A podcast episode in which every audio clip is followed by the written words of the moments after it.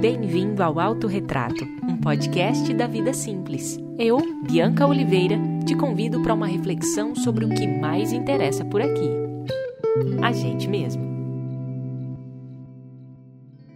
Quem nunca sofreu na vida? Quem nunca chorou? Quem nunca ficou triste? Quem nunca acordou naqueles dias mais mais emotivos, né? Mais complicados, onde você não estava tão legal assim? Quem nunca teve momentos de melancolia?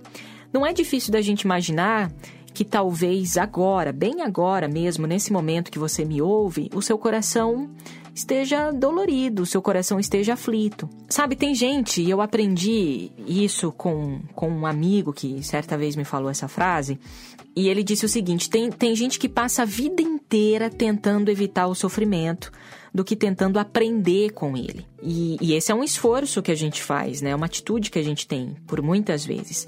Eu não sei se esse é o seu caso, e já foi o meu por muito tempo. Nós não sabemos lidar com o sofrimento. A gente não sabe o que fazer com ele, onde colocar o sofrimento, o que tirar do sofrimento. E eu quero aqui compartilhar quatro ideias simples, mas longe de serem fáceis de executar, eu sei disso mas que, que gere para gente novas alternativas para lidar com o sofrimento. O primeiro deles é: eu escolho o que eu faço com o sofrimento. Está em minhas mãos buscar alternativas para lidar com o que me machuca.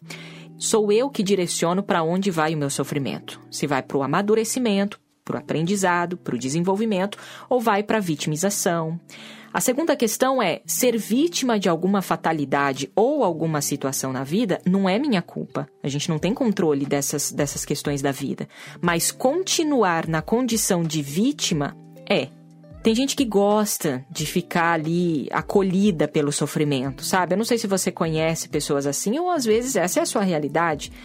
Por vezes a gente não quer sair do sofrimento, dessa situação ruim, porque a gente recebe a atenção das pessoas nesse momento e se sente mais confortada. Olha só que coisa maluca. Mas eu tô aqui para te dizer que existe conforto além do sofrimento. E a gente pode aprender a viver de uma outra forma. A terceira questão é: a tristeza nem sempre é ruim.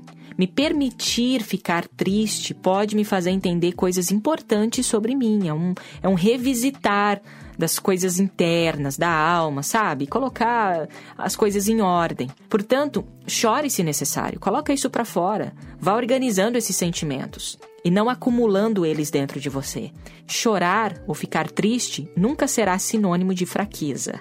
E um quarto aprendizado que eu queria compartilhar aqui é que nem tudo me é revelado sobre o porquê eu estou sofrendo. A gente sempre procura os, os porquês da vida, os, né, os motivos, a gente quer entender as razões. Nem tudo a gente vai entender, mas pode ser que no sofrimento estejam os seus maiores progressos, aprendizados e desenvolvimento. Longe de mim mais uma vez, propor uma receita de bolo para o sofrimento. Mas eu acredito sim que existam algumas alternativas para lidar com, com essa questão. Afinal, enquanto a gente viver por aqui, o sofrimento vai nos acompanhar. E no atual contexto, a gente não precisa de outros exemplos para entender isso. E assim vamos construindo o nosso autorretrato, com reflexões, observações e boas conversas. E falando em conversas, você pode me encontrar no Instagram com o perfil Coisas Sobre Você. Um beijo e até o próximo episódio.